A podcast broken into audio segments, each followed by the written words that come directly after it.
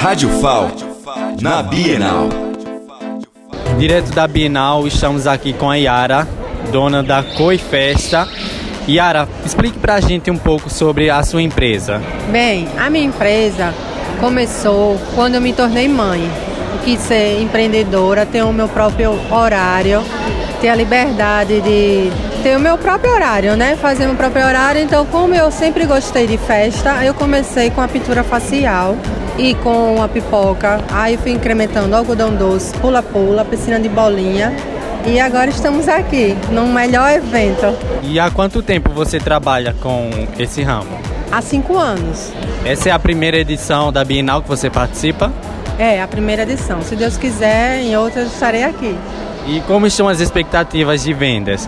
Ah, tá maravilhosa, graças a Deus, tá superando minhas expectativas. É isso aí, gente. Então, quando vierem aqui à Bienal, passem aqui na Cor e Festa, porque tem uma coisa bacana aqui para vocês. Da Bienal do Livro, Eduardo Gomes.